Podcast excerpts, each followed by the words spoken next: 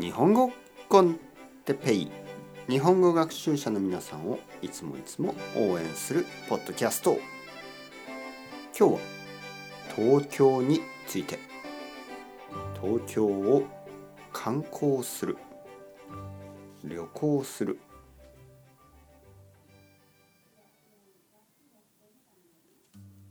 はい皆さんおはようございます。日本語コンテッペイの時間ですね。元気ですか、えー、僕は今日も元気ですよ、えー、前回、えー、日本旅行について話しました。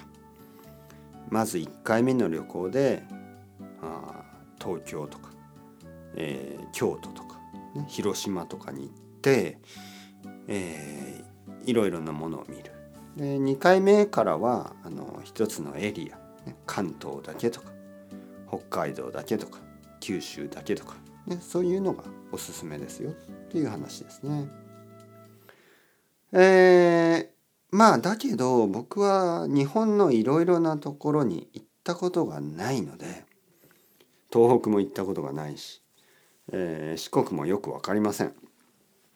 あの広島のエリアも全然分かりません。あと関西も本当に分からない。京都だけですね京都は少しわかるけど京都もまああの観光地しか分かりません、はい、でも東京はね東京は僕は結構詳しいですよ。東京については。だから今日は東京について話したいと思います。えー、まずですね東京に泊まる。ホテルに泊まりますよね。どこがいいですか？どこに泊まったらいいですか、こういう質問があります。うん、これはねちょっと難しい質問ですね。えー、なぜかというと、まあ、東京にはいろいろな面白いエリアがありますね。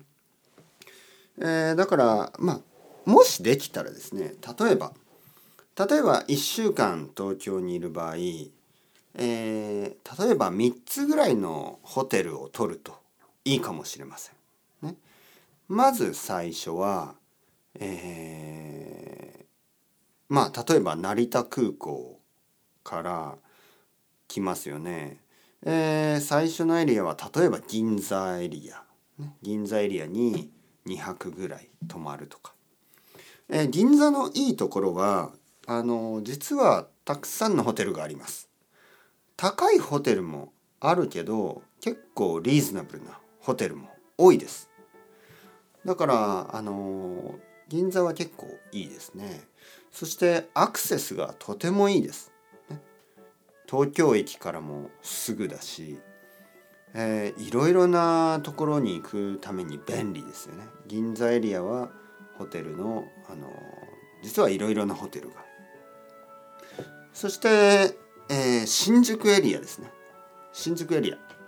新宿エリアもとても便利です、ね、特に新宿が楽しい、新宿の夜はまあいろいろなあの場所がありますから面白いでしょうね。あと新宿に泊まればあの新宿からいろいろなとこにアクセスすることができます。だから銀座エリアに2泊ぐらい。あとは新宿エリアに2泊ぐらい。もちろん渋谷もいいですね。渋谷もいいと思う、はい、そしてあとはあのまあ品川エリアも便利ですよね。それは羽田空港から近いからいいと思います。まあそういうエリアが一番ホテルが多いエリアですね。だけどあの小さいホテルとかあの Airbnb みたいなものもありますね。だから東京の場合は、まあ、どこに泊まっても結構楽しいのでまあ秋葉原ももちろんいいと思いますね。だから、まあ、少しずつ違うホテルに泊まるともっといろいろな、あのー、近所を見ることができるのでいいかもしれない。1週間同じホテルというのはちょっと退屈な気がしますね。